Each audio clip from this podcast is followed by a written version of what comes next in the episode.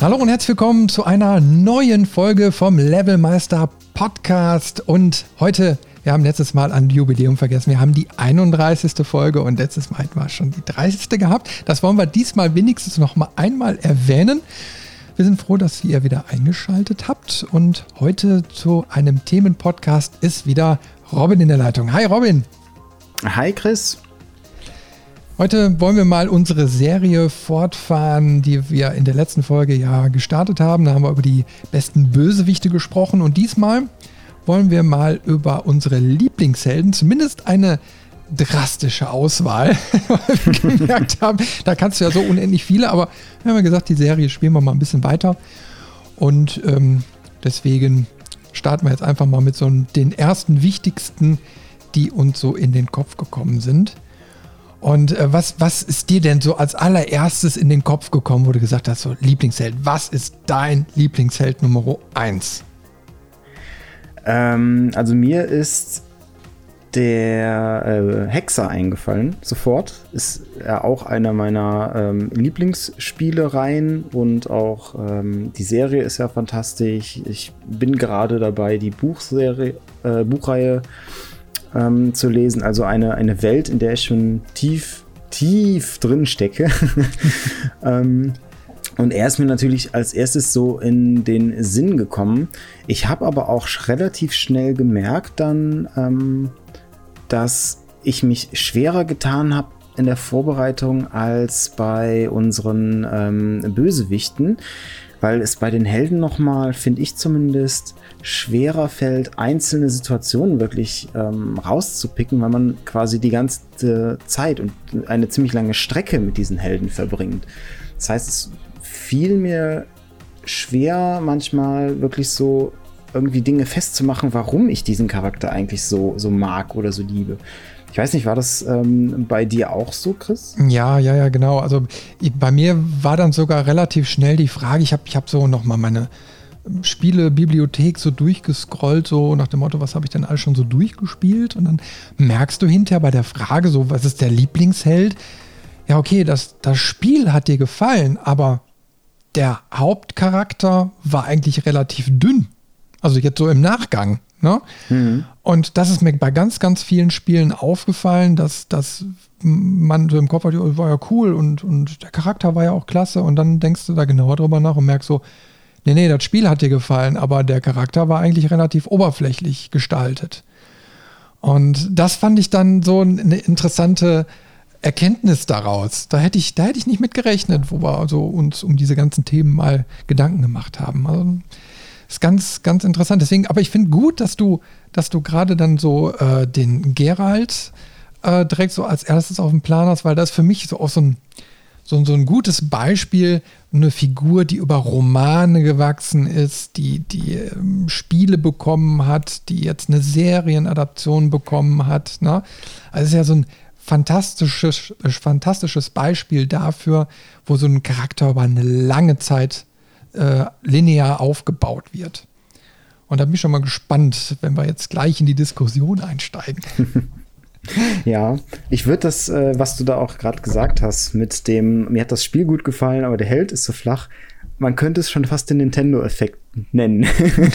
Weil ähm, das ist mir vor allen Dingen bei Nintendo-Spielen äh, aufgefallen. Das war nämlich auch direkt so, ähm, also was so für mich die drei prägendsten Franchises irgendwie sind und auch so meine Lieblingsfranchises sind, ist halt äh, die Witcher-Franchise, äh, Star Wars und ähm, die Zelda-Reihe und gut, bei Star Wars mit den, mit den Helden, zumindest in den Spielen, tue ich mich tatsächlich schwer. Also es gibt äh, da auch Charaktere, wo ich sage, oder auch Helden, ja, die können schon dazu zählen, aber da waren noch mal andere, die, ähm, die dann gestochen haben, sage ich mal. Deswegen taucht äh, heute bei mir kein Star Wars-Held auf.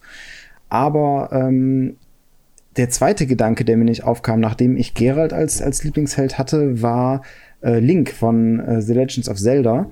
Und da ist mir exakt das gleiche passiert wie dir. Also ich habe gemerkt, so, okay, du liebst die Spiele und die Spielmechaniken und da sind auch so liebenswürdige Charaktere oder Nebenfiguren drin. Aber Link an sich ist so, da gibt's nichts zu sagen, da gibt's nichts zu erzählen, da gibt's keine große Charakterentwicklung oder so. Es ist, er ist halt ein sympathisches Mittel zum Zweck. ja, ist austauschbar.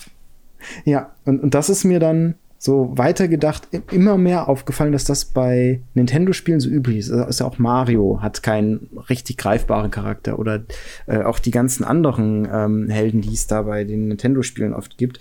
Es ist selten mal einer bei, der wirklich einen festen, nicht austauschbaren Charakter hat, der ähm, auch irgendwie Besonderheiten hat.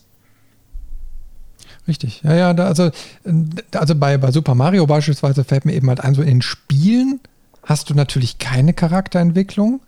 Die hast du höchstens so in diesen ganzen Comics oder so, die es mal gab. Also dann, mhm. dann hast du mal so ein bisschen hinter die Kulissen geblickt, so, wo man jetzt sagen könnte, okay, das kommt jetzt aus halbwegs offizieller Quelle, so, ne? Ähm, aber sonst im, im reinen Spiel nix. Also das fand ich auch immer sehr schade und ich, ich habe ich hab mich auch direkt an so ein paar Spiele aus meiner Retro-Vergangenheit so zurückerinnert, wo ich dachte, dachte so, ah, der ist ein cooler, cooler Typ, den du da irgendwie durch die Level begleitest, ja, aber du siehst im Endeffekt nur ein Sprite und, und, und so eine richtige Geschichte wird dann auch nicht erzählt oder so ein Sonic the Hedgehog. Hm. Äh, ist ein süßer kleiner Charakter, mit dem man sich auch identifizieren kann, aber er ist auch prädestiniert dafür zu sagen, okay, was ist es denn? Also das, der hat ja keine Eigenschaften. So, durch die Spiele. Mhm. Und, und er macht ja auch keine Progression irgendwie im Spiel, über die ganzen Spielreihen oder so aus. Außer dass er mal einen Sidekick bekommt und dann ist er wieder alleine unterwegs. Ähm, aber sonst, wer, wer, ist Sonic the Hedgehog? Ja? Aber da, da, haben wir ja gleich noch jede Menge äh, Beispiele. Ich würde sagen, genau. wir hören einmal ganz kurz in die Welt von The Witcher rein und steigen dann da in die Diskussion und der Rest wird sich ja im Laufe der nächsten Stunde sehr gut entwickeln, glaube ich. gut, wir hören jetzt äh, eine Szene aus Witcher 3, wo kräftig getrunken wird und wir unseren Protagonisten einmal live hören können. Du kannst dich entspannen. Jen und ich, wir sind kein Paar und wir werden auch nie eins. Ah, darum war die Frau Zauberin so kreuzbeleidigt. Lambert, lass das. Tut mir leid, Geralt, das war unsensibel. Das wussten wir nicht. Willst du drüber reden? Nein, ich will trinken. Machbar. Ohne weiteres. Ja, und haben wir gehört, die wollen gerne trinken. Wird da viel getrunken bei Witcher? Äh, ja. also ähm, sowohl aus beruflichen Gründen als auch aus privaten Gründen, könnte man sagen. Ähm, weil der, äh, die, oder die Hexe an sich sind ja auch ähm, mit der Kunst der Alchemie betraut und ähm, Grundstoffe für die ganzen Tränke ist immer Alkohol. Das heißt, die sind auch ziemlich trinkfest. Und wenn dann wie in dieser Situation ähm, sich ein paar Hexer mal zusammenfinden, ähm, was auch schon eine Seltenheit eigentlich ist, weil in der Regel sind Hexer alleine unterwegs, um halt, ähm, ich sag mal, ihr Handwerk ähm, auch effizient gestalten zu können. Es gibt halt meistens an einer Stelle in dieser Welt nicht genug Monster, sag ich mal, dass ähm, da mehrere Hexer gebraucht werden und damit man sich da nicht so in die Quere kommt oder die äh, Jobs quasi vor der Nase wegschnappt, ähm, sind die Hexer über die Welt meistens verteilt. Wenn sie sich dann so treffen, wird natürlich viel gefeiert und auch getrunken, Geschichten erzählt und alles. Und äh, das endet meistens in einem äh, ziemlich witzigen Saufgelage. Ähm, auch in dieser Szene, ähm, das ist quasi noch so der, der Anfang des, des frühen Abends. Und ähm, da geht's dann auch später raus. Ähm, einer der, der Hexer äh, hat dann auch am nächsten Morgen einen großen Kater, weil er dann irgendwann auch draußen ohnmächtig geworden ist beim Pinkeln. Und solche Geschichten sind da üblich. Aber ähm, man hört auch schon so ein bisschen die, die andere wichtige Eigenschaft, die für mich auch Gerald noch mal greifbarer und auch ein Stück weit sympathischer macht. Und zwar ähm, spricht man da ja auch gerade so ein bisschen über die Beziehungsprobleme, die er mit äh, Jennifer hat. Ähm, mit der Magierin, mit der er, ja, man könnte sagen, immer mal wieder so eine On-Off-Beziehung pflegt. Ähm, und da unterscheiden sich dann auch wieder Spiele und Bücher sehr. Ähm, in den Spielen gibt es quasi für Gerald nur Jennifer, ist so die eine Frau und ähm, um, um, die sich für ihn alles dreht. Und in den Spielen hat man dann aber doch die Auswahl. Ähm, also neben den ganzen anderen Frauengeschichten, die Gerald da äh, im Laufe der Spielereihe haben kann, sind eigentlich so zwei. Ähm, also einmal die Jennifer und einmal ihre äh, Kollegin und Freundin äh, Triss Merigold, zwischen denen sich Gerald entscheiden kann.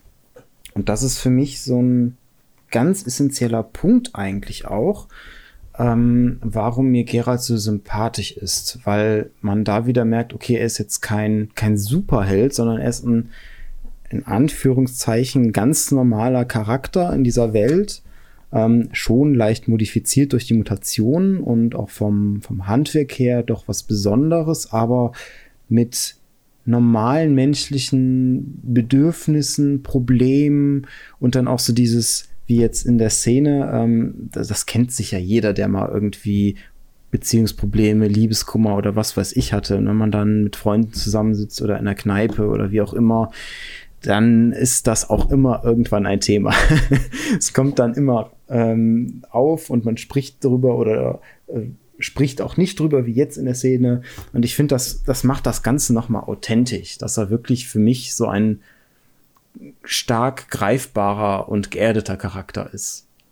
Also ich finde es interessant, dass gerade bei Gerald dann so in die Tiefe gegangen wird. Also ich kenne jetzt so keinen Charakter, äh, wo auch auf, die, auf das Sexuelle eingegangen wird. Ne? Also dann wird zwar erzählt, wie er als Kind war, sich entwickelt hat und so weiter, ne? aber ähm, dass sich die Sexualität auch mit in die Charaktereigenschaften und durch, durch die Erzählungen durchzieht, ist ja, glaube ich, bei Witcher einmalig, oder? Also mir fällt da kein anderes Beispiel ein.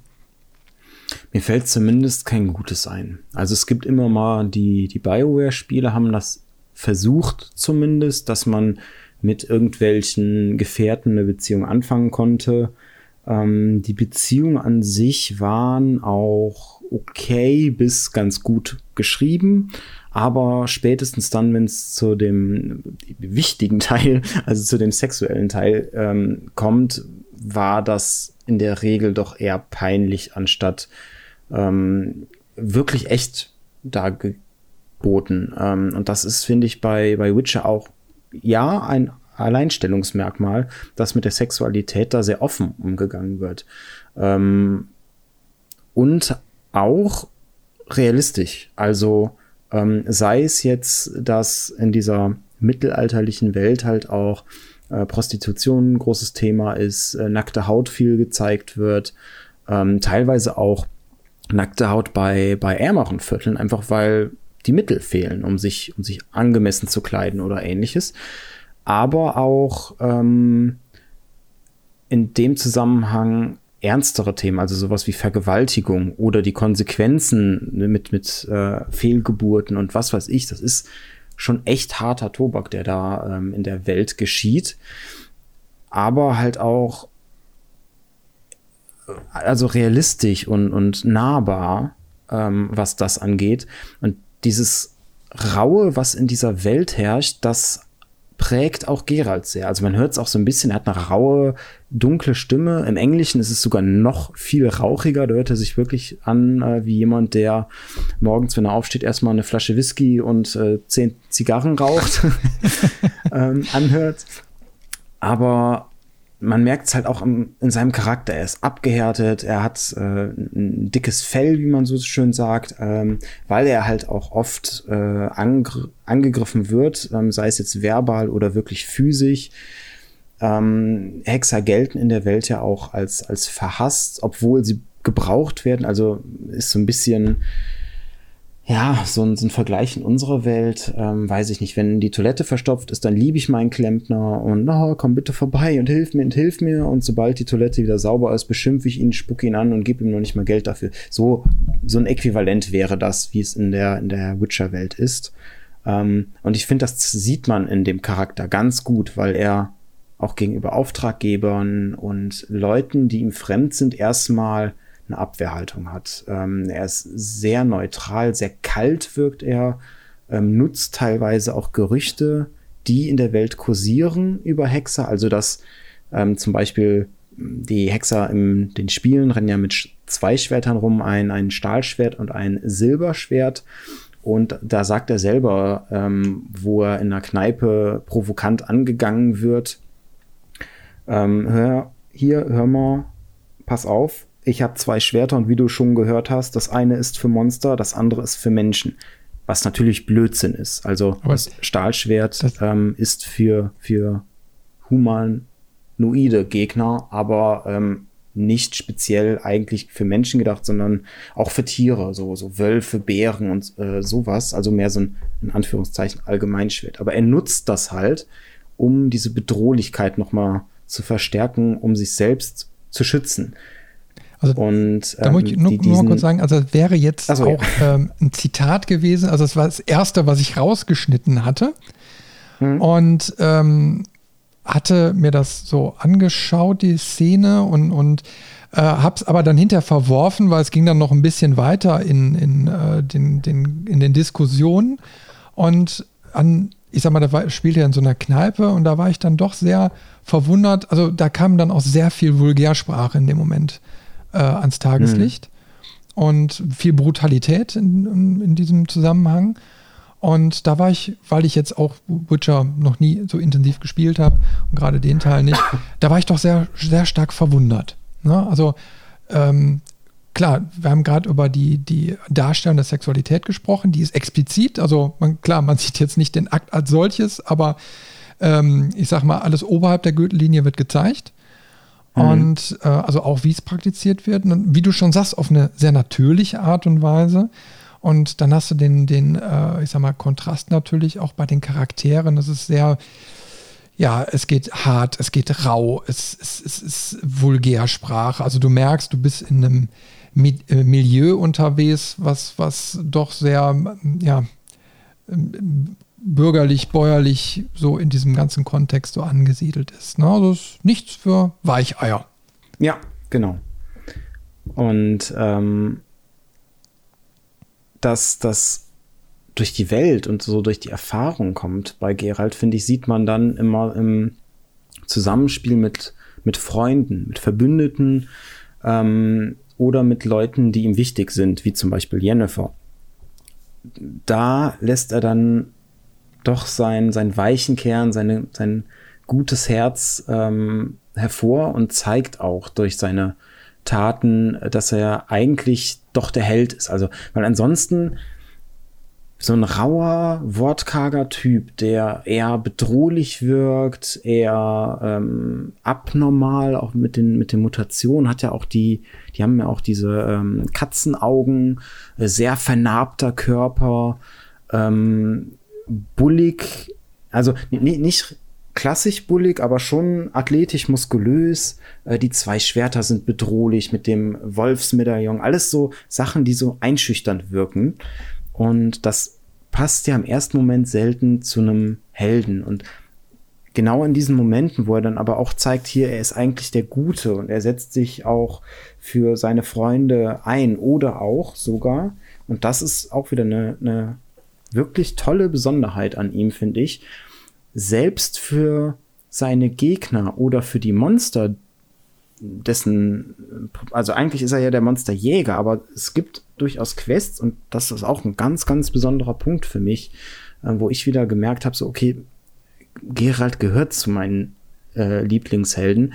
Es gibt eine Quest ganz speziell in Witcher 3, wo der Spieß umgedreht wird. Quasi Gerald wird zum Gejagten und wird von einer Gruppe Monstern verschiedener Gattungen, ähm, die intelligent sind, gejagt. Und denen stellt er sich dann irgendwann und dann kommt raus, okay, aus, aus der Perspektive der Monster ist er der Böse, weil er ist der, der durch die Lande zieht und äh, ihre, ihre Freunde und Gefährten umbringt.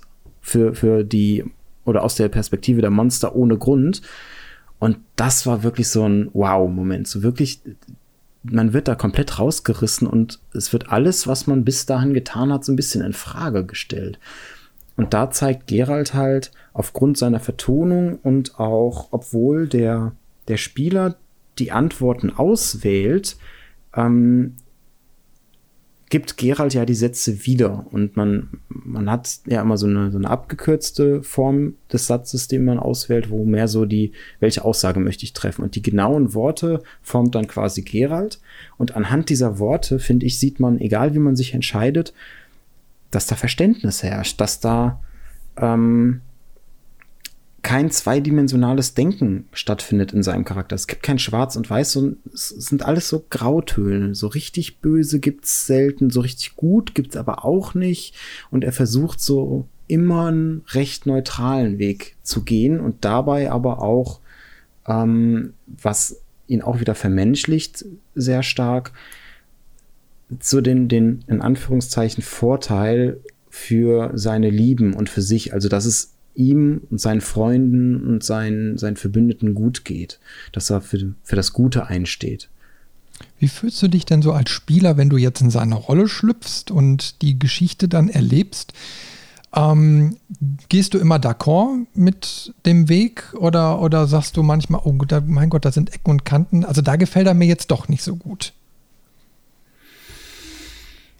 Mmh, schwierig. Also es gibt immer mal Entscheidungen, die getroffen werden müssen. Die würde ich aber Gerald nicht zwingend anlasten, weil das sind immer Entscheidungen, die der Spieler trifft. Und man muss halt mit den Konsequenzen leben. Das ist tatsächlich etwas, wo, ja, wo das Spiel mit dem Charakter Gerald bricht, meiner Meinung nach. Also ganz speziell, ich, ich hole gerade Witcher 1 komplett nach. Also ich hatte es bisher noch nie durchgespielt und bin gerade recht weit. Und in dem Spiel gibt's immer wieder ähm, zwei Fraktionen, die aufeinandertreffen. Das sind einmal so ein bisschen die Anderlinge, also Elfen, Zwerge, Halblinge und sowas, ähm, gegen eine äh, Menschengilde, die mehr so einen rassistischen Touch hat. Ähm, und da gibt einem das Spiel in den in vielen entscheidenden Situationen ähm, drei Auswahlmöglichkeiten. Einmal, also äh, immer im Dialog mit einem der der Fraktionen. Also man kann sich immer für für Fraktionen der Anderlinge entscheiden, man kann sich für die Fraktion der Menschen entscheiden und es gibt immer eine neutrale Option. Und warum sage ich, dass das Spiel da an der Stelle mit dem Charakter bricht?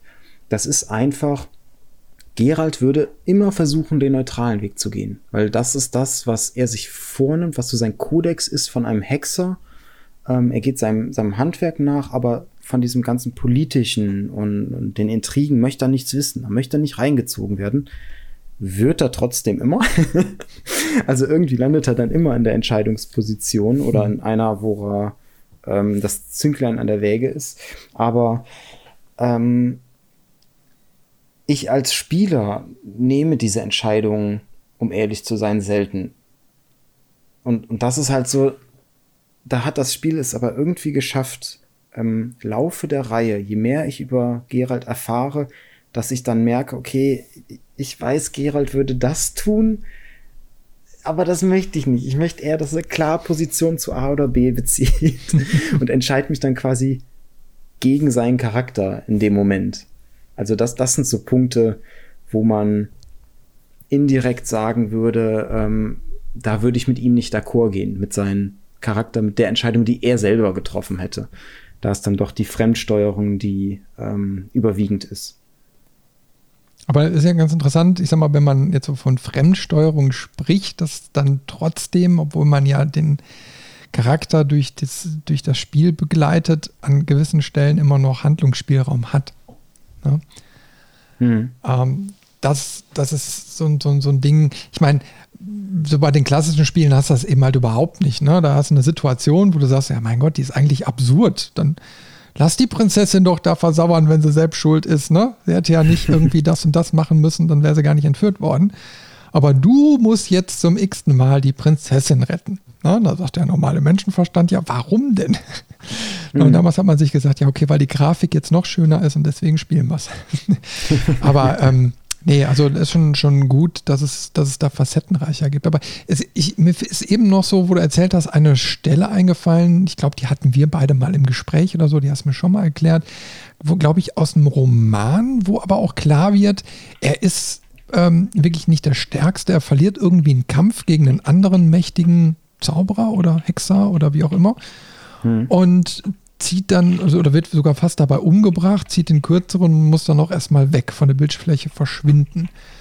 Was natürlich auch so ein quasi Novum ist bei so einem doch sehr starken Charakter. Ja.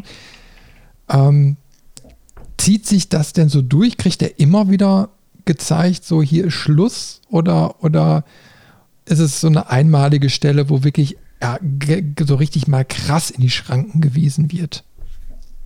Ähm, man merkt das schon immer mal wieder. Und das ist eigentlich auch so das Interessante. So in den ersten zwei Witcher-Spielen würde ich sagen, ist er immer noch so wirklich der, der Protagonist, der die Entscheidungen trifft, der ähm, das Ende bestimmt und alles und der wirklich derjenige ist auch, der ähm, aktiv da reingeht. Also er nimmt quasi diese klassische äh, Position des Auserwählten in Anführungszeichen ein.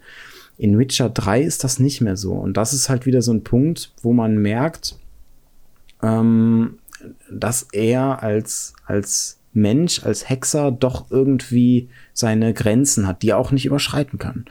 Ähm, weil in Witcher 3 ist man nicht der Auserwählte, der ähm, das, das Schicksal der Welt bestimmt, sondern das ist seine Ziehtochter, die Ciri, die man sucht. Und man unterstützt sie und mit den Entscheidungen und auch von der Art her, wie man mit ihr umgeht, beeinflusst man sie, beeinflusst dadurch auch indirekt das Ende des Spiels, aber derjenige, der am Ende die Welt rettet oder nicht, je nach, äh, je nach vorherigen Entscheidungen, ähm, ist Ciri. Und ich finde, das sieht man noch mal ganz krass im dritten Teil. Also einmal am, an der Endentscheidung, also auch am, am Ganzen, was mit dieser Entscheidung zu tun hat.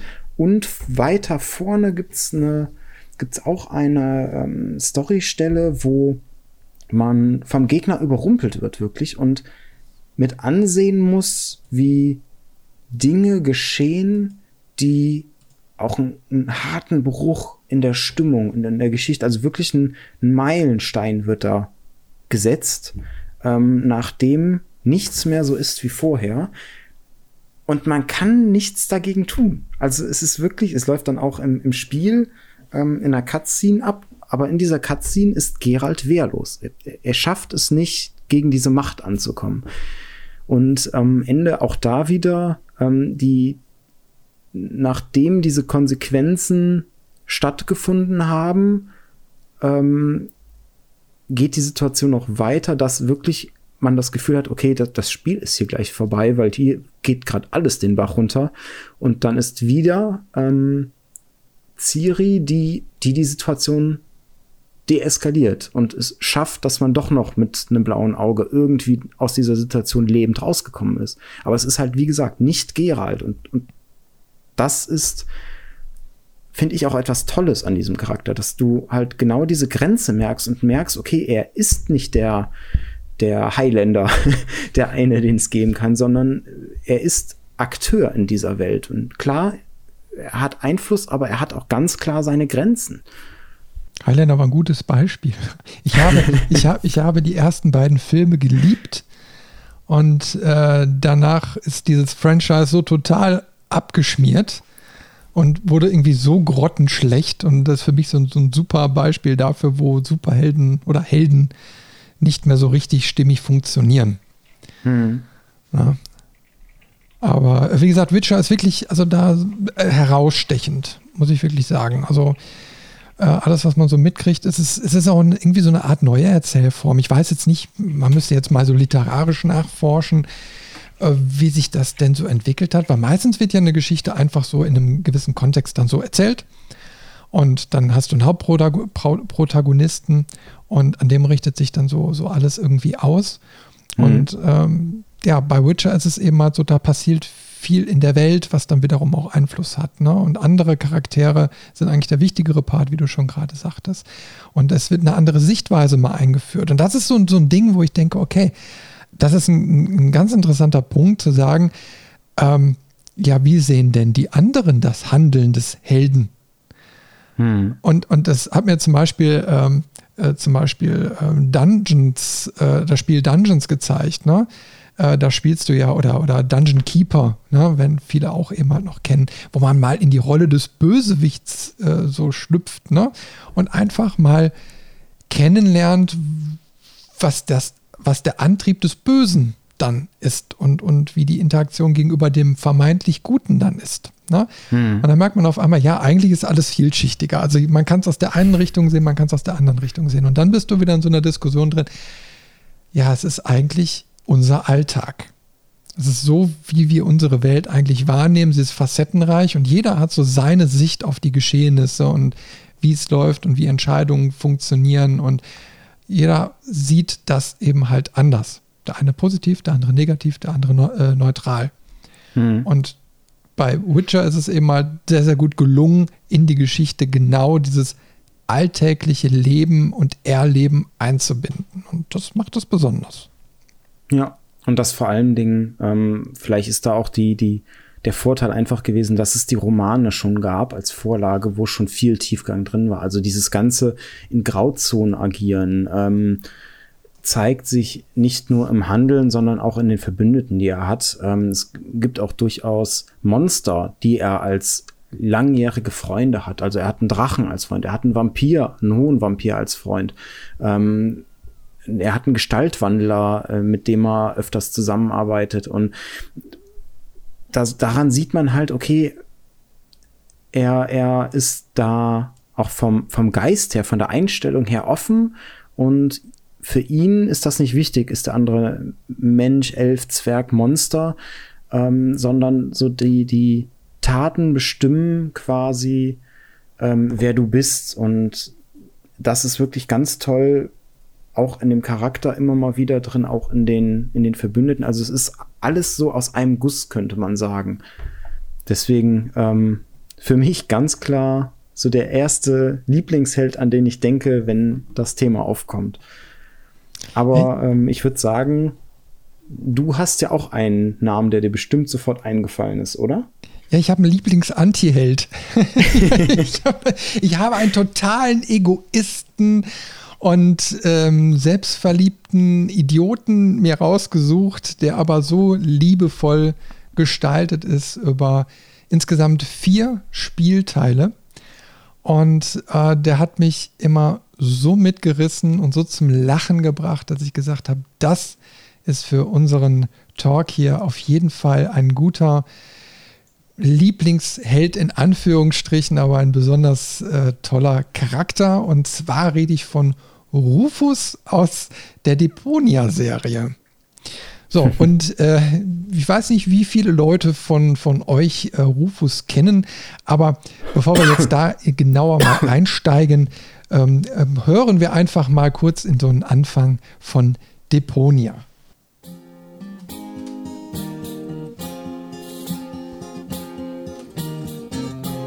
Du alte Männer, denkst du hast Probleme, nur weil etwas Abwasch die Spüle verstopft. Spar das Gezeter, Gedenke der Väter, sie hausten in Armut umgeben von Schrott. Doch wo alles verloren schien, war einer geboren. Er war saustark und lässig, sein Haar saß perfekt. Und mit Großmut und Tapferkeit sprach er, ich bin's leid, macht euren Mist mal allein, ich muss weg. Oster, er muss dann mal weg.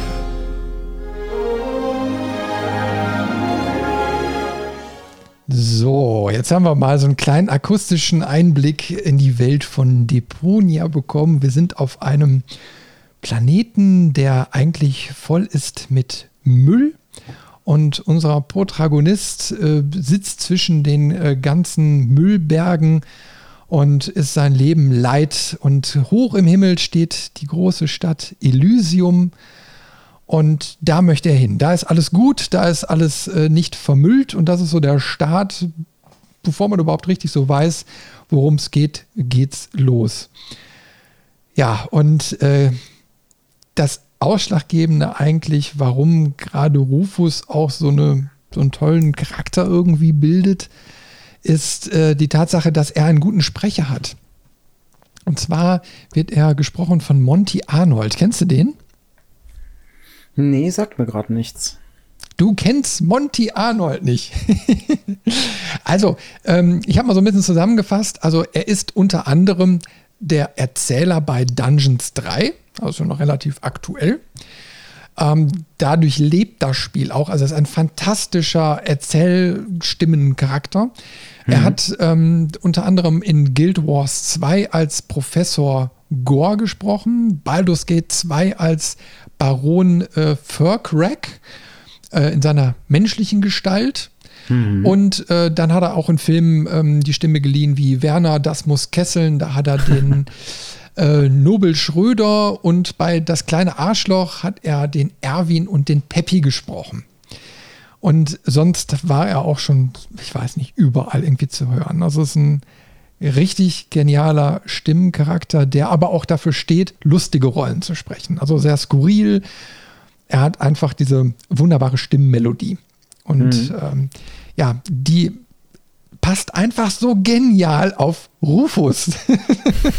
und damit man das jetzt einmal kurz versteht, habe ich noch mal so, ein, so eine kleine Stelle rausgesucht, wo er sich mit seinem Kumpel, kann man es so nennen, also eigentlich hat er keine Freunde, aber ähm, auf jeden Fall unterhält er sich an einer Stelle mit jemandem und da hören wir jetzt mal ganz kurz rein.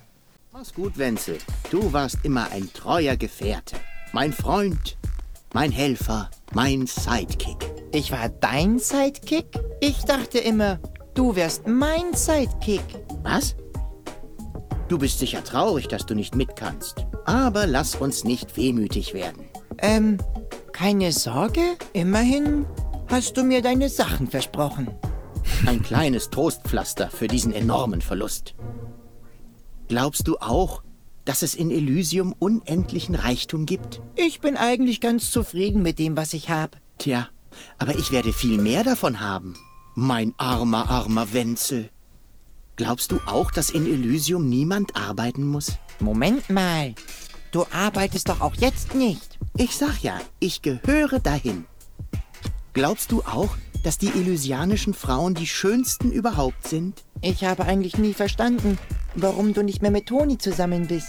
Und darum wirst du auch für immer in diesem Kaff versauern. Ich habe Besseres verdient, als mir ständig Vorträge über Faulheit und Unzuverlässigkeit anzuhören. So, und dann kriegen wir auch schon einen kleinen Eindruck davon, wie Rufus denn so ist. Egoistisch, bekloppt und faul.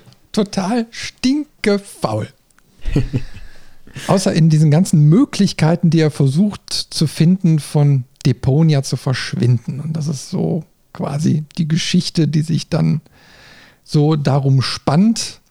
Und mh, mm, nur zum Verständnis, er war mit äh, eben halt einem Mädel zusammen, die aber dann relativ schnell erkannt hat, was er eigentlich für ein Vollidiot ist und im Laufe der Spielserie lernt er Goal kennen und das ist seine neue große Liebe und an der orientiert sich alles. Aber sie ist das krasse Gegenteil von ihm. Also sie ist Elysianerin, also sie kommt von der hochgelobten, tollen Stadt. Und ähm, ja, da möchte sie auch wieder hin zurück. Und er möchte am liebsten mit, aber passt eigentlich überhaupt nicht in diese Welt. Ja, also alles äh, perfekt für ein Desaster vorbereitet.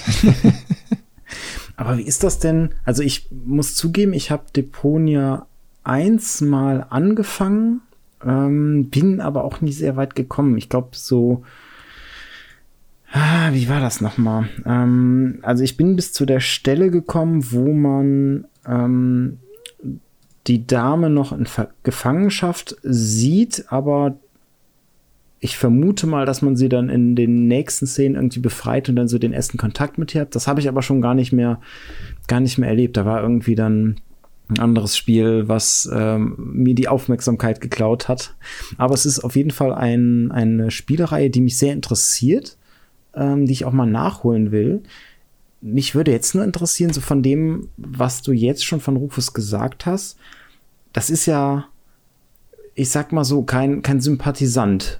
Ähm, wieso fällt er dir gerade bei den Lieblingshelden ein? Weil er einfach so skurril ist. Du, du, du, ähm, du schlüpfst gezwungenermaßen eben halt in seine Rolle und durch den ganzen Humor, der da aufgebaut wird, ist er wiederum sympathisch. Also er beschreibt dann zum Beispiel, er, am Kühlschrank äh, klebt ein Zettel und an dem steht dann von seiner Ex-Freundin dann so geschrieben, so, hör mal, äh, du frisst mir ja das ganze Essen weg und äh, dann, dann schmeißt du deinen Müll da wieder rein und hör mal, was stimmt mit dir eigentlich nicht? Und er steht davor und äh, sagt dann so, ich verstehe die Frage gar nicht. Ne, also er, er, er kann sich überhaupt nicht so in andere Leute reindenken und also zeigt eigentlich, wie stupide er ist. Aber gleichzeitig macht ihn das auch wieder so sympathisch, nach dem Motto, er sieht das Leben eigentlich relativ leicht. Und solange er da so die Hauptrolle spielt, ist alles okay. Ne? Und das, das zieht sich da so durch. Du merkst jedes Mal, also er hat immer einen flotten Spruch auf den Lippen. Er kann jedem sofort irgendwie das, das, den Wind aus den Segeln nehmen, wenn irgendwie so Kritik oder so kommt. Nach dem Motto, ja, du du arbeitest doch jetzt schon nicht. Ja, siehst du, deswegen gehöre ich hier nicht hin. das ist eben halt so eine schöne, erfrischende Art, wo du denkst, ja, okay, ne, so, die Meinung kann man ja haben. Und aber gleichzeitig bewegt er sich auf einer Welt, also wir reden von, von einem Planeten, der total vermüllt ist, durch die Einstellung der Bewohner. Also die waren alle so nach dem Motto immer mehr Konsum und wir kümmern uns um nichts und dann waren sie hinterher auf einer Müllkugel gefangen. Und dann kam so die Idee, ja eigentlich, ja, wir müssen den Planeten verlassen. Ne? Ja, aber kann ja nicht jeder, sondern eben halt nur so die Elite, die Besten. So, und dann wurde Elysium so als Stadt gebaut, als Raumschiff. Und mit dem Raumschiff ist dann so der Plan, zu einem anderen Planeten zu fliegen, wo es dann viel besser ist und es keinen Müll gibt und da von vorne anzufangen. Ja, ohne jetzt zu viel vorwegzunehmen. Also da passiert natürlich dann so einiges, aber die Grundeinstellung der Leute hat sich eigentlich überhaupt nicht verändert. Also in dem Moment, wenn sie auf dem Planeten ankommen würden, würde der auch genauso vermüllt werden. Du das merkt, also das, das heißt, er ist im Endeffekt der Spiegel der Gesellschaft. Also er ist, er ist eigentlich so wie alle anderen auch. Und das kannst du ihm dann wiederum auch nicht so böse ankreiden. Wie ist das denn, wenn man so ein, ich sag mal, Anti-Helden ähm, spielt? Klar, er, er, wirkt zwar sympathisch, aber ähm, also seine Ziele sind ja jetzt wahrscheinlich nichts so, wo man sagt, okay, damit verbessere ich jetzt die Welt, sondern hast ja schon gesagt, wahrscheinlich sehr egoistische Ziele. Freut man sich dann mit ihm, wenn man dem Ziel näher kommt, oder ist das quasi so, dass man, dass er die ganze Zeit scheitert durch die Reihe und man sich am Scheitern freut. Richtig. er scheitert eigentlich nur und äh, kriegt immer wieder Grenzen aufgezeigt ähm, oder ähm, ja, wo er zurückgeschmissen wird, äh, wo, wo irgendetwas passiert, äh, was für ihn dann wiederum negativ ist oder für sein Umfeld. Ne? Also da orientiert sich natürlich sehr, sehr viel an seiner Liebe, an, an Goal, die möchte er die möchte er bekommen, mit der möchte er zusammen sein, mit der möchte er nach Elysium und naja, da kommt dann ziemlich viel Diskrepanz bei raus, wo du, ja, wo du dann manchmal auch Mitleid mit ihm hast, weil er immer wieder auf die Schnauze fällt. Aber so richtig. Im wahrsten Sinne des Wortes. Und das ist einfach sehr schön erzählt, so das Ganze. Ne? Ich meine, die Deponia-Reihe ähm, die ist sehr, sehr gut konzipiert. Also kommt von äh, der Delic Entertainment, also ein deutsches, ein äh, deutscher Publisher bzw. Studio, die ja leider momentan so ein bisschen in die Schräglage Lage, äh, Lage geraten sind. Und aus ursprünglichen Dreiergespann ist dann hinterher ein, ein, eine Vierer-Serie geworden. Und das zeigt ja auch so, wie positiv das Ganze angenommen wurde. Ich meine, wir haben ja immer die Diskussion auch, dass Point-and-Click-Adventure und Deponia ist nochmal ein ganz klassisches, eigentlich immer wieder so dafür gelten, ja, da kann man kein Geld mit verdienen. Und das, da haben wir das große Glück noch gehabt, dass zwischen 2012 und 2016 diese vier Teile entstanden sind. Und ich glaube, das wird auch so mit das letzte gewesen sein, weil ich glaube, durch so, ein, so was ähnliches haben sie jetzt auch ein bisschen Schräglage bekommen. Und sonst haben ja auch sämtliche Entwickler eigentlich diese Point-and-Click-Adventure so gut wie eingestellt. Aber es ist eine wunderbare Möglichkeit, Charaktere zu erzählen. Also mir fallen da so viele Beispiele ein, wie zum Beispiel also The Secret of Monkey Island, ne, wo man den Guybrush Threepwood spielt. Mhm. Auch der macht ja eine wunderbare Charakterentwicklung durch. Und also, oder Indiana Jones in den Point-and-Click-Adventuren. Ne? Ist egal, also über Point-and-Click-Adventure ist eigentlich immer sehr, sehr gut dafür geeignet, nicht nur eine Geschichte zu erzählen, sondern eben halt auch den Protagonisten, den du da spielst. Und ja, also wie gesagt, also da, da ist Rufus ein, ein, einfach ein, ein sympathisches Beispiel. Eine Frage hätte ich da noch. Ähm, und zwar, wo du gerade so die, die äh, LucasArts war es ja, glaube ich, immer, ähm, Point-and-Click-Adventure erwähnt hast, so Monkey Island, Indiana Jones und alles. Ähm, da gab es ja durchaus auch Aktionen, wo der Held sich geweigert hat, das zu machen, das dann noch mit meistens einem witzigen Spruch irgendwie kommentiert hat. Ähm, gibt's das bei Rufus auch? Ja, also Sprüche spielen ja da eine zentrale Rolle. Äh, deswegen hatte ich ja eben mal so den Einspieler da so gemacht. Also das ist so eine, so eine Sequenz, wo man sich quasi durch die Dialoge klickt. Und ähm, so entstehen dann diese ganzen skurrilen Hin- und Her-Sachen. Ne? Mhm.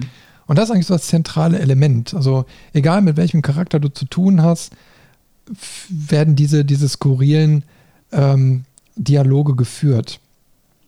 Und das Lustige ist eben halt, also da passt eben halt diese Stimme von Monty Arnold so dazu. Also das ist so eine Art Charaktervermischung. Also so wie du Monty Arnold durch seine Stimme dann auch so ein bisschen wahrnimmst, die passt unwahrscheinlich gut zu diesem Hauptcharakter.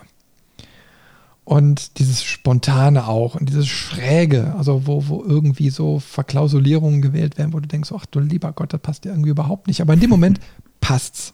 Ne? Und deswegen bekommt dieser, dieser Charakter so einen Tiefgang. Und man merkt über diese vier Teile, also da wird ja auch eine Geschichte erzählt.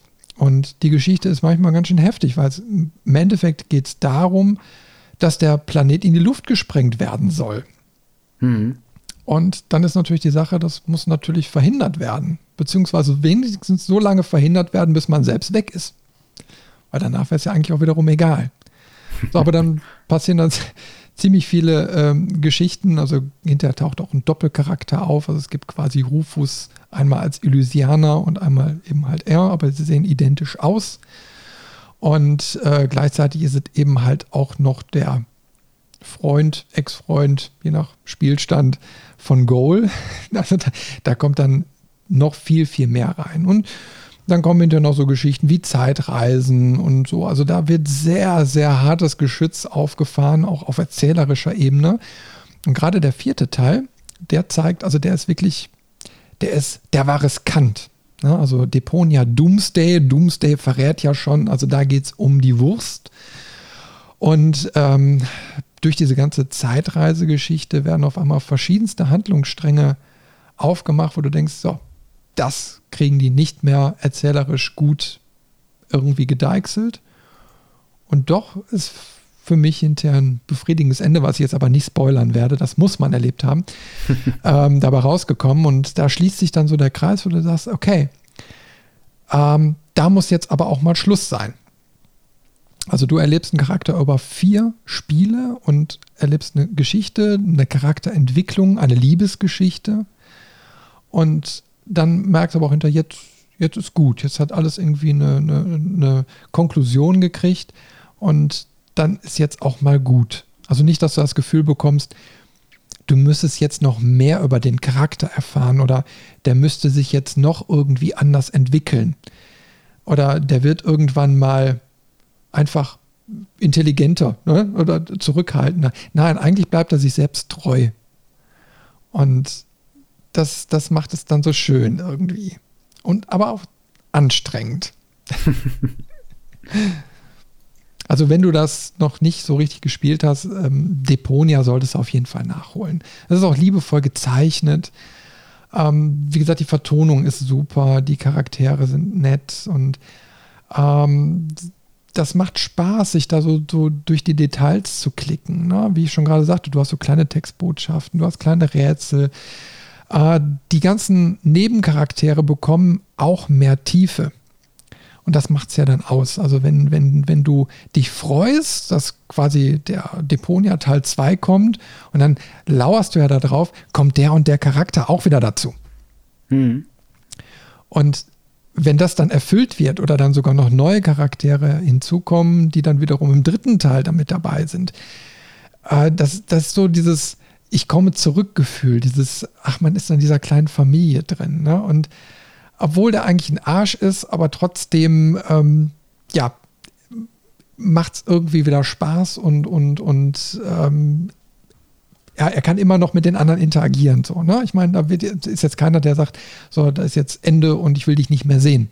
Sondern irgendwie geht es dann doch noch weiter. Du hast auf jeden Fall meine Neugierde geweckt. Also ich glaube, das werde ich mir äh, in nächster Zeit doch mal anschauen und vielleicht dann so nach und nach mal den einen Teil nach dem anderen spielen. Also es hört sich auf jeden Fall wirklich sehr interessant an, weil das ich kann es mir noch nicht so richtig vorstellen, wenn ich diesen egoistischen Charakter immer weiter begleite, dass er mir so so richtig ans Herz wächst. Aber auf der anderen Seite von dem, was du erzählt hast, klar, hat man ja auch gehört, äh, entlockt es mir dann auch die, die Lacher und äh, spannende Mischung. Also wenn du die ersten, oder von mir aus das erste Spiel mal gespielt hast, dann äh, guck auf jeden Fall mal in Dungeons 3 rein. Also wie ich schon sagte, der Monty Arnold spricht da auch den Erzähler. Und dann wirst du merken, dass diese Art der, der Dialoge ähm, ähnlich ist. Also sehr stark, also ich würde sagen noch eigentlich einiges besser, äh, aber genauso skurril. Ne? Und ähm, das ist eigentlich so das Kernelement für mich, was mich antreibt, auch Dungeons 3 zu spielen weil man einfach diese schrägen Dialoge mitkriegen möchte. Und das ist, das ist nochmal eine ganz andere Facette. Also klar, das Spiel als solches macht Spaß. Alles, alles wunderbar, alles gut. Aber es steht, also ein Spiel oder eine Erzählung steht und fällt ja nun mal mit der Geschichte und wie sie erzählt wird. Und wenn dann so ein Sprecher oder so dazu kommt, der natürlich die Stimme leiht, dann ist es ein ganz, ganz wichtiger Faktor. Wir haben ja eben schon bei Witcher gemerkt, ne? zwischen der englischen Fassung und der deutschen Fassung ist schon ein frappierender Unterschied. Mhm. Und das kann natürlich auch die Stimmung kippen lassen. Und, und jetzt bei Dungeons 3 ist es eben halt so durch Monty Arnold, er trägt durch seine Stimme eigentlich diese ganze Stimmung, dieses ganze Lustige, dieses ganze Skurrile. Und deswegen ist er eben halt so ein wunderbarer Sprecher für, für sowas. Also das guckt ihr auf jeden Fall mal an. Es macht tierisch viel Spaß. Gut, dann würde ich sagen, äh, gehen wir doch einfach mal zum nächsten Charakter über. Und das ist wieder so einer, den du herausgesucht hast. Genau. Ähm, und der Name sagt schon alles fast. es ist der Namenlose aus den Gothic-Spielen. Ähm, der ist mir tatsächlich nicht als erstes in den Kopf geschossen. Aber als ich an ihn gedacht habe, habe ich sofort gesagt, okay, den, den musst du mit reinnehmen und im Prinzip ist mir dann auch immer mehr eingefallen oder immer mehr aufgefallen, eher gesagt, ähm, dass er definitiv auch den zweiten Platz bei meinen Lieblingshelden verdient hat, weil er ist ein ein lustiger Mix aus zwei Heldenarten, von denen ich nicht gedacht hätte, dass es so gut funktioniert.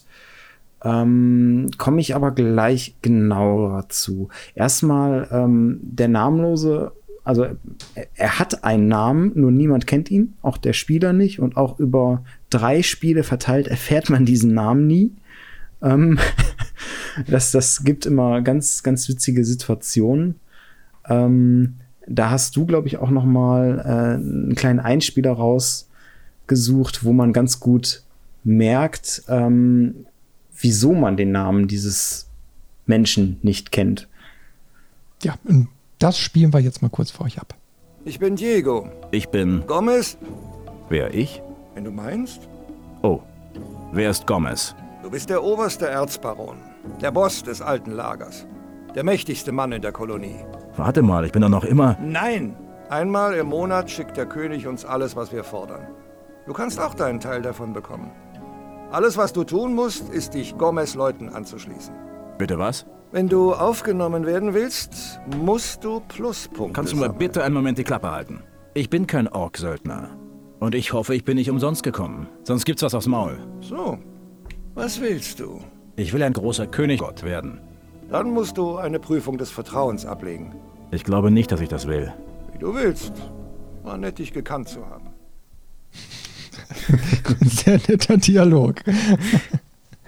Also was man hier auch schon merkt, ähm, das ist jetzt kein, kein Originaldialog aus den Spielen, sondern so ein Zusammenschnitt aus Dialogzeilen, die über die drei Spiele sogar verteilt sind.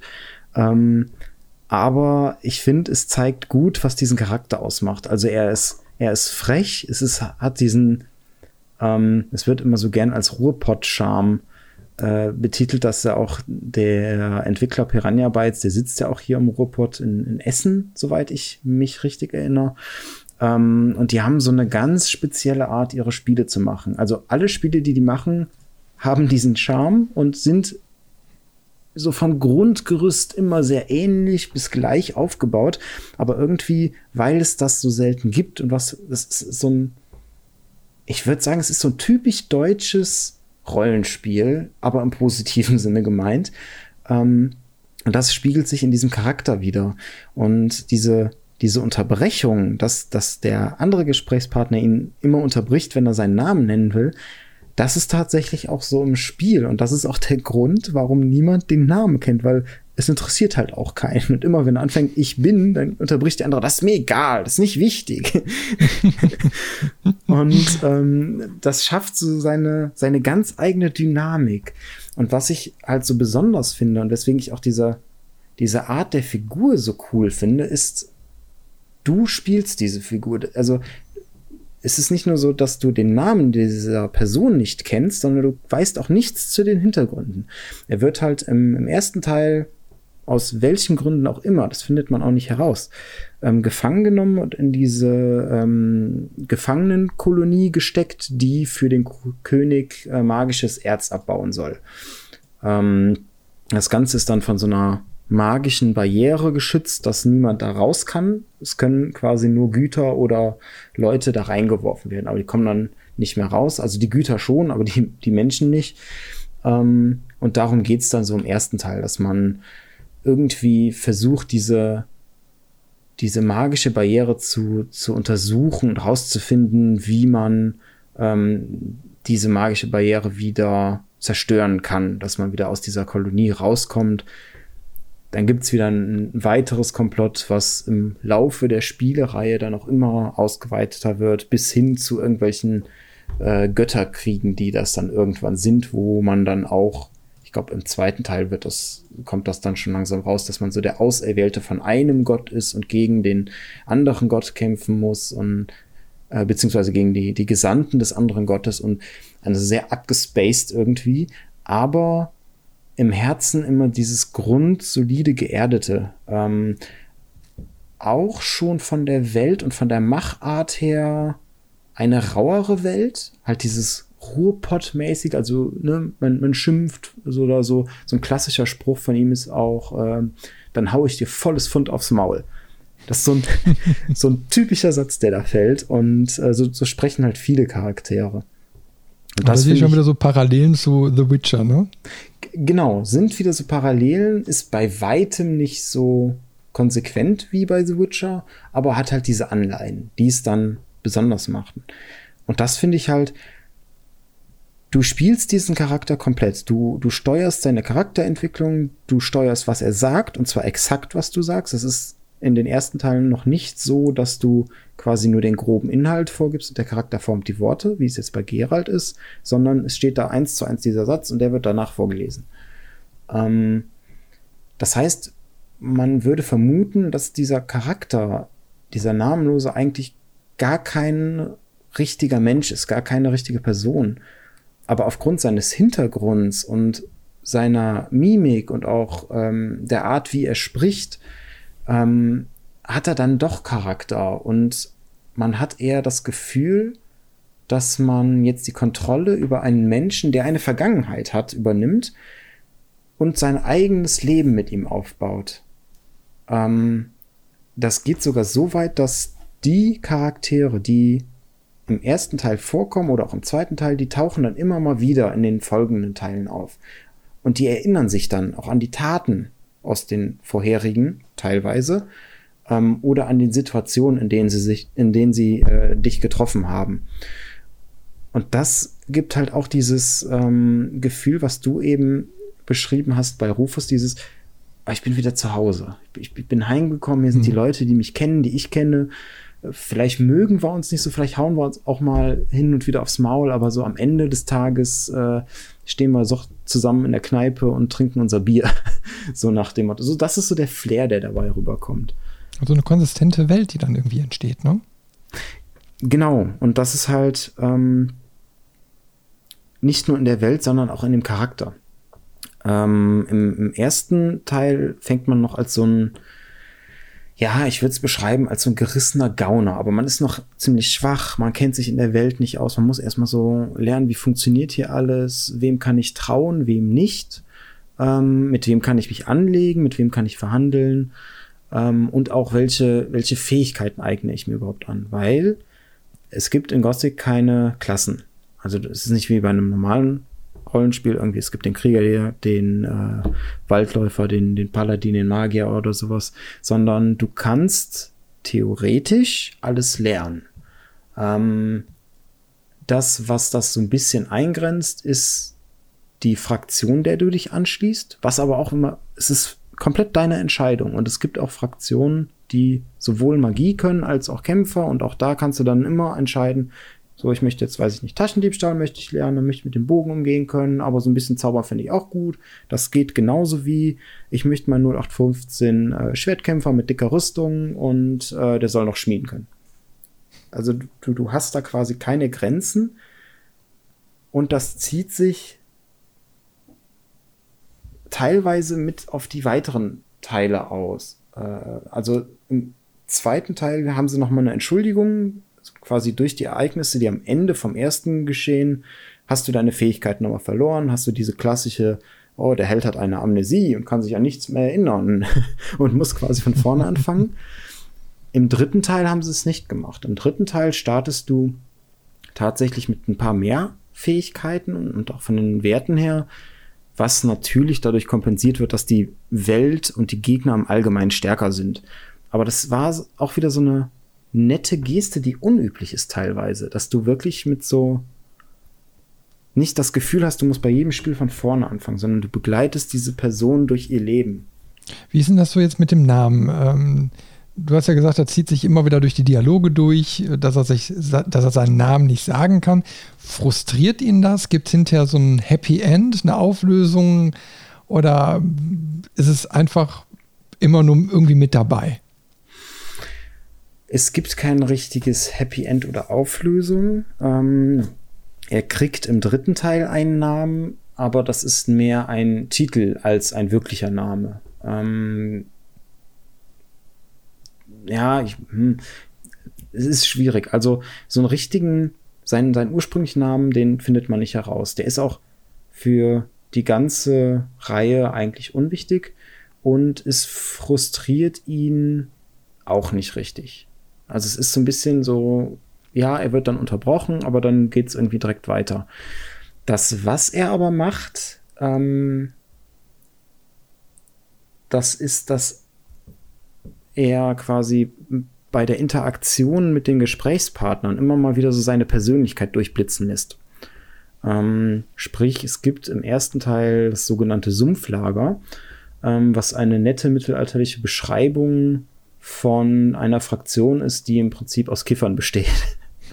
also die rauchen die ganze Zeit Sumpfkraut und ähm, ja, haben auch entsprechend äh, Dialoge. Also da gibt es auch viele so, so die, die höheren Ränke sind dann so Gurus, die auch ähm, religiösen Touch haben, die beten eine Gottheit an. Ähm, Und ein Dialog ist mir da ganz besonders im Gedächtnis geblieben, wo dann ein äh, Krieger von dieser Fraktion irgendwo im Sumpf, den trifft man da, und der ist völlig zugedröhnt und fängt dann an mit dir, siehst du diesen Sumpf? Ich werde ihn zu einer riesigen, wundervollen Blumenwiese gestalten. und ähm, die Antwort darauf gibt, also die kannst du nicht auswählen als Spieler, sondern so ein paar Antworten gibt er einfach so, so wirklich schlagfertig. Und da lässt er halt den Charakter von sich durchblicken, dann macht er so, ja, ähm, fang schon mal ohne mich an, ich komme dann später wieder. und das sind so diese zynischen äh, Charakterzüge, die er hin und wieder mal zeigt, hauptsächlich in diesen vorgegebenen Sätzen, die er automatisch raushaut, ähm, was dem Ganzen dann doch irgendwie so, so seinen eigenen Geschmack gibt. Und das finde ich so cool. So, man hat das Gefühl, ne, du, du, spielst diesen Charakter, du steuerst sein Leben und alles und hin und wieder kommt seine Persönlichkeit durch und ja, da muss ich jetzt aber mal kurz die Kontrolle wieder übernehmen. Verändert sich denn sein Charakter äh, zur Amnesie hin? Also gibt es da irgendwie einen Unterschied? Äh, nee. Der Charakter ist tatsächlich der gleiche. Ähm, die Amnesie ist da eigentlich nur ein günstiger Weg, ähm, die neuen Spieler, die vielleicht den ersten Teil nicht gespielt haben, abzuholen. Weil die ganzen Charaktere dadurch, die du schon aus dem ersten Teil kennst, die gehen da auch drauf ein und sagen so, hey, wir kennen uns doch oder hier, wir haben uns ja da im alten Lager oder so gesehen. Und dadurch, dass der Held Amnesie hat, kannst du dann in der Dialogoption entweder sagen so, ja klar, kenne ich, oder äh, wer bist du noch mal? Und dann erklären sie es dir noch mal kurz. Ähm, das heißt, es ist so, so, eine Hürde, die da einfach äh, für die Spielmechanik quasi ähm, in Kauf genommen wurde, damit auch ein neuer Spieler, der den ersten Teil nicht kennt, direkt mit dem zweiten einsteigen kann. Ja, aber ab und zu wird ja sowas so als D-Mittel genommen, um dann auch mal einen Charakter noch ein bisschen zu formen, ne? Nach dem mhm. Motto, wenn er selbst, also nicht mehr weiß, wo er herkommt und wer er war. Und dann ist er natürlich auch nicht mehr die, Summe aller Teile und dann kann es ja nochmal in eine andere Richtung gehen. Aber gut, ne, wenn es da nicht ist, ist ja dann auch eine Konsistenz. Also prinzipiell kannst du das.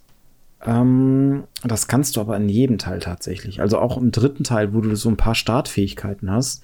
Dadurch, dass das so ein komplett freies ähm, Gestalten des Charakters auch von den Fähigkeiten und allem ist, kannst du im ersten Teil einen Magier spielen, im zweiten Bogenschützen, im dritten einen Schwertkämpfer. Das hat keine Auswirkungen. Es hat auch in dem Zusammenhang keine Konsistenz, muss man auch dazu sagen.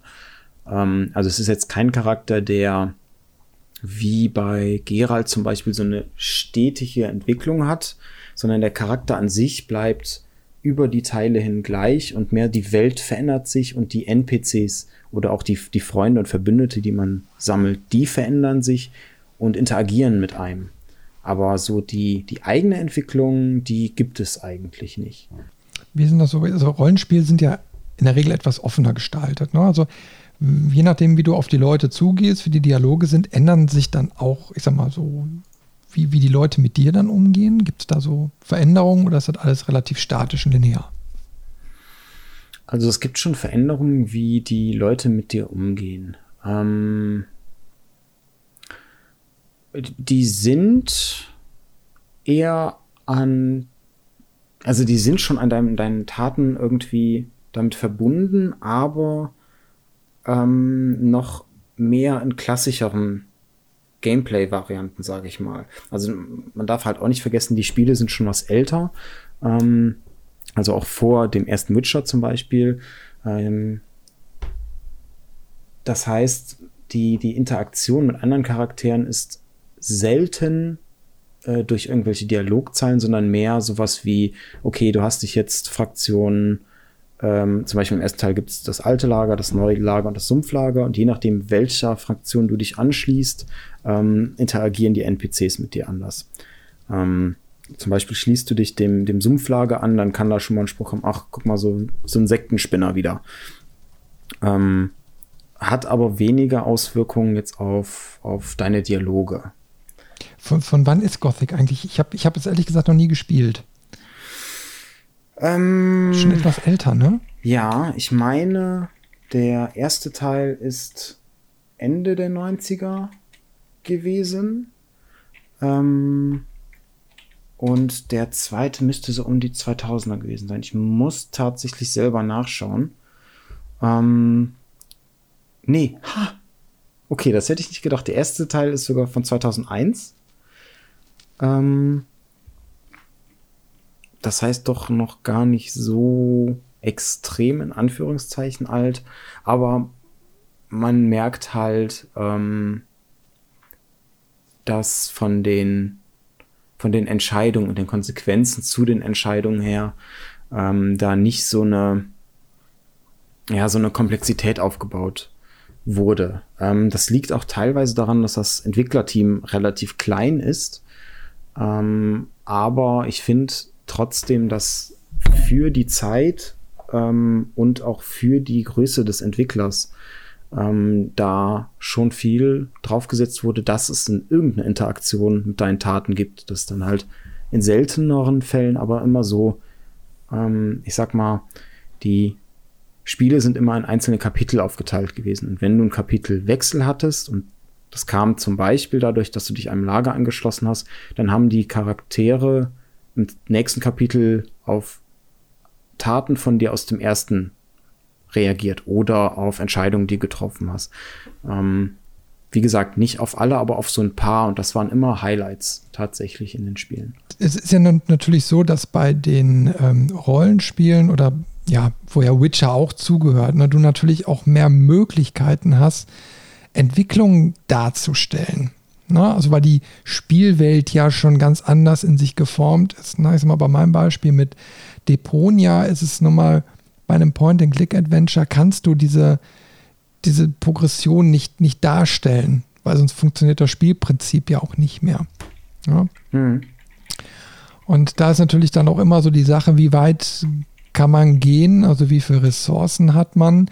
Und ähm, ja, also ich, ich bin da immer so ein bisschen vorsichtig, nur weil eine Welt mehr Möglichkeiten bietet, auch immer alles zu machen. Weil ich meine, heute noch äh, moderne Spiele, und deswegen hatte ich auch gefragt, wie alt Gothic eben halt ist, die versuchen ja nun mal so eine eierlegende Wollmilchsau zu sein, ne? dass du zig Arten hast, äh, durch die Welt zu gehen, dich zu entwickeln, Entscheidungen zu treffen und so. Und ähm, ich habe da immer auch so das Problem, dass ich das Gefühl habe, dass ich entweder entwickelt sich eine Sache in eine Richtung, die ich nicht mag, hm. also jetzt auch vom Charakter her, und ich kann aber auch nicht mehr gegensteuern, oder so, dass das Gesamt, also ich kann nicht das gesamte Spiel erfassen. Ich weiß nicht, wie dir da so geht. Ne? Also da habe ich dann eben halt auch ein Problem mit, wenn nach dem Motto jetzt zehn Enden gibt, weil dein Charakter sich in zehn verschiedene Richtungen entwickeln kann und zehn Entsch äh, ähm, Entscheidungen treffen kann ähm, dann müsstest du immer irgendwie wieder an der Stelle greifen und versuchen, einen anderen Weg zu gehen, um auch das nächste Ende ne, erfahren mhm. zu können. Und das finde ich dann immer sehr, sehr hinderlich und, und ärgerlich. Ne, ich sag mal, bei Witcher ist ja wenigstens so eine abgegrenzte Welt auch durch die Romane und, ne, also da ist ja nun mal ein gewisser Erzählstrang drin, den hast du bei Gothic vielleicht nicht so in der Tiefe, aber insgesamt finde ich das wichtig, dass du also, dass du eine gewisse Vorgabe eben halt auch hast, in der du dich bewegen kannst, um auch mit deinem Charakter so ein bisschen ähm, auf Tuchfühlung gehen zu können. Ne? Hm. Das ist tatsächlich das, was die Reihe am Ende umgebracht hat. So ein bisschen. Also die ersten zwei Teile sind hervorragend und sind aber auch in einem abgesteckten, relativ kleinen Areal. Ähm, Im ersten Teil geht es halt nur in dieser, in dieser ähm, Minenkolonie, ähm, was ein, ein Teil einer Insel ist. Alles spielt in dieser Kolonie. Im zweiten Teil haben sie ähm, sich schon ja, vergrößert. Ähm, da geht es dann quasi um die Insel, auf der diese Kolonie ist. Und das war halt auch ein schöner Moment im zweiten Teil. Irgendwann führt dich storytechnisch der Weg wieder in dieses Minental. Und dann erkennst du es auch wieder. Also sie haben es wirklich gut nachgestellt. Hier und da sind klar wieder ein paar Sachen anders durch den Verlauf. Ähm, aber dass du eine übersichtliche Welt hast, wo auch die Entwicklungen übersichtlich sind. Also klar, du hast auch in Gothic, wie es in, in einigen Rollenspielen ja auch ist, ähm, verschiedene Wege äh, an dein Ziel zu kommen. Es gibt aber eine Hauptstory-Quest, sag ich mal. Und in den ersten zwei Teilen hat die einen Weg. Punkt. Du hast ein Ende und ähm, das ist auch gar nicht schlimm, muss ich sagen. Also ich fand das immer gut. Du kannst halt mit den Nebenquests und links und rechts so ein bisschen mit den Charakteren agieren, hast da auch ein paar Freiheiten. Aber so diese, diese Main-Story, diese Hauptquest ähm, und Hauptgeschichte, die das Spiel erzählt und dann am Ende mit dem nächsten Teil verknüpft, die ist fest. Ähm, das haben sie leider im dritten Teil aufgebrochen. Und da war, glaube ich, genau dieses, dieses kleine Entwicklerstudio wollte plötzlich alles. Sie wollten eine noch größere Welt. Sie wollten noch mehr Einfluss. Und dann, dass der, der Spieler auch mehr die Welt mitformen kann, dass es verschiedene Enden gibt und alles Mögliche. Und das hat das Studio einfach überfordert. Also ähm, einmal auf einer technischen Grundlage. Es gibt heute immer noch ähm, auf YouTube von der GameStar ein Bug-Video zu Gothic 3, das legendär ist, wirklich. ähm, und auch von den Spielmöglichkeiten, weil du dadurch, dass du so eine riesige Welt hast, sie haben es schon geschafft, diese Welt zu füllen, aber auch mit vielen Auffüllquests. Sehr viel, geh dahin, töte so viel davon geh dahin, töte so viel davon, oh, du hast ein Gebiet, äh, ein Gebiet befreit oder eine Stadt eingenommen. Das hat aber auch erst Konsequenzen, wenn du drei, vier, fünf Städte eingenommen hast. Ab dann greift dich Fraktion XY automatisch immer an. Punkt. Das ist so die Konsequenz quasi. Ähm, ja, da fände ich ihn mal so schöner. Ich sag mal, wenn jetzt ein, so dein Held einen Charakter hat und dann irgendwann so selbst von sich aus sagt, immer, ich habe jetzt nicht Lust, wieder 20 Fälle zu sammeln oder wieder, keine Ahnung, äh, fünf Gnome äh, umzubringen. Ne? Mhm. Das wird mir langsam zu stupide. Äh, ja. Ne? Das wäre nochmal so eine andere Ebene, ne? Ja. wo, wo, wo der Charakter von sich aus irgendwie die Welt schon kritisiert. Ne? Gibt es, ist nun nicht konsequent. Also klar, du kannst dann sagen, so, ha, ich bin doch nicht der Laufbräuche oder hier und da und am Ende machst du es aber doch, weil du den Fortschritt willst, weil es sonst nicht weitergeht an dieser Stelle. Hm. Ähm, wie gesagt, die, die ersten zwei Teile kann ich immer, also klar, technisch und von der Steuerung her muss man sich vielleicht ein bisschen umgewöhnen an die damalige Zeit, aber so von den Spielen her und auch von dem Helden her ähm, kann ich das durchaus empfehlen, da zumindest mal reinzugucken. Und wenn man gar keine Zeit hat, aber äh, diesen, diesen Robot-Charme mal ähm, erleben will, da gibt es auch äh, von der GameStar wieder ein, ein Video, da haben die, ich glaube, 15 Minuten geht das, so ein, ähm, so, so ein Spaßvideo zu Gothic 3 gemacht, wo alle Charaktere nur mit Dialogzeilen aus dem dritten Teil miteinander sprechen. Und das ist total ulkig. Aber was halt super dabei rumkommt, ist ähm, dieser, dieser Ruhrpott-Charme, den die ganzen Spiele mhm. haben. Ja, wunderbar. Also muss ich mir auf jeden Fall mal angucken. Ich denke mal, ich werde es mir als Let's Play mal anschauen. ich habe ja nur mal kurz jetzt wegen den Ausschnitten äh, da mal so durchgesäppt, aber äh, das ist schon echt sehr vielversprechend. Allerdings ist teilweise die Videoqualität auch super schlecht, weil das Spiel schon so alt ist und dementsprechend die Let's Plays auch schon einige Jahre auf dem Buckel haben. Mhm. Mal gucken, was ich da noch so Aktuelles finde. Aber du kannst mir gerne mal die Links schicken. Die baue ich dann mal in die Show Notes ein und dann können alle Hörer äh, dann auch äh, selbst nochmal nachgucken. Ja, gerne. Ähm, ist auch ganz witzig, der YouTuber Hand of Blood ist ja mittlerweile ein Riesen-YouTuber und jedem irgendwie bekannt durch seine Let's Plays und alles Mögliche. Der hat seine Karriere auch mit einem Let's Play zu Gothic 1 angefangen. und das Herrlich. ist witzig, weil es halt, du hast einmal diesen, diesen Helden im Spiel, der diesen Robot Art hast und dann hast du den Hand of Blood, der ja auch mal so in diese Richtung abdriften kann. Ähm, lustiges Let's Play, wirklich.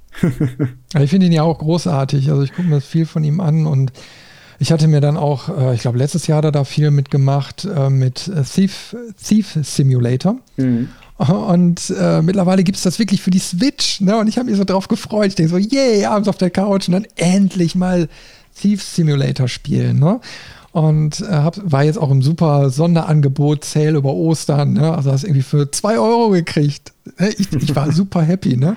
Ich denke, okay, komm, kannst du die Fußstapfen von ähm, Hand of Blood dann treten und die, das mal so für dich entdecken. Ne? Und hat auch super viel Spaß gemacht. Und, und ich war nur hinter ein bisschen enttäuscht, weil sich herausgestellt hat, dass die Switch-Version nicht gleich die PC-Version ist. Also es gab letztes Jahr wohl ein Content-Update, Version 1.1 oder irgendwie sowas. Ne? Mhm. Und äh, die Switch-Version ist noch die 1.0-Version. Das heißt, da fehlt noch das, was dran adaptiert ist. Ne? ne? Und genau das habe ich aber bei Hand of Blood dann schon gesehen. Und da war so ein bisschen die Erwartungshaltung da und dann wurde es enttäuscht. Aber es hat nichts mit ihm zu tun, aber ähm, die Switch ist auf jeden Fall ähm, eine schöne Sache, muss ich sagen. Also äh, ich, ich liebe dieses Ding. Gut, ich würde sagen, ähm, für heute kommen wir mal so ein bisschen zum Schluss, weil ich hatte ja beim letzten Mal schon gesagt, wir waren ja über zwei Stunden oder so am Quatschen. Mhm. Und jetzt sind wir auch schon wieder bei Stunde 20 Minuten. Ähm, das war diesmal abkürzen. Dann machen wir lieber einen zweiten Teil, weil wir haben noch drei Protagonisten, denen wir auch genügend Zeit schenken wollen. Und die werden wir nochmal dranhängen, äh, aber zu einem späteren Zeitpunkt. Und äh, dann haben wir unsere Liebes Lieblingshelden dann auch erstmal abgefeiert und dann geht es äh, zu dem nächsten. Aber ich würde sagen, so gehen wir vor, oder? Ja, das ist, glaube ich, ein guter Plan. Und, ein ähm, sehr guter Plan. Ich glaube vor allen Dingen auch, dass ähm, man den Charakteren so wirklich nochmal gerecht wird. Also ich, wenn ich jetzt so dran denke, ähm, alleine die drei, die wir heute besprochen haben, das jetzt irgendwie auf zehn Minuten runterzukürzen, das fände ich irgendwie schade muss ich ganz ehrlich sagen. Ja, fände ich auch. Und, aber wie gesagt, das ist ja auch immer so ein, so, ein, ja, so ein Level, den man da finden muss. Man will jetzt auch nicht komplett nur über die Spiele in jeder Einzelheit sprechen, sondern die Charaktere ja so ein bisschen herausarbeiten. Also wenn dem einen oder anderen vielleicht das große Ganze des Spiels dann fehlt, ähm, mhm. okay, ist jetzt in dem Fall nicht Thema. Da werden wir vielleicht hinter die ein oder andere Themensendung separat mal zu machen, wo man sich jedem Titel dann mal in Genüge dann zusammensetzt. Ne? Ähm, ja, aber ich bin gespannt, äh, was wir da auf jeden Fall noch für Charaktere in der Zukunft so bequatschen werden. Mhm. Und äh, ja, bis dahin sage ich vielen Dank fürs Zuhören und äh, besucht mal www.levelmeister.de. Meldet euch da mal an, hinterlasst mal einen Kommentar oder besucht natürlich auch gerne mal unseren YouTube-Kanal, findet ihr auch unter Levelmeister und hinterlasst mal einen Kommentar, ein Abo. Das wird uns super freuen weil da geht es jetzt demnächst auch wieder mit einigem Content weiter. Da ist schon ein bisschen was in Planung und Mache. Ja, und da freuen wir uns natürlich, euch begrüßen zu können. Und dann sagen wir, glaube ich, jetzt an dieser Stelle Tschüss und Bye bye bis zum zweiten Teil von unsere Lieblingshelden aus Computerspielen. Tschüss.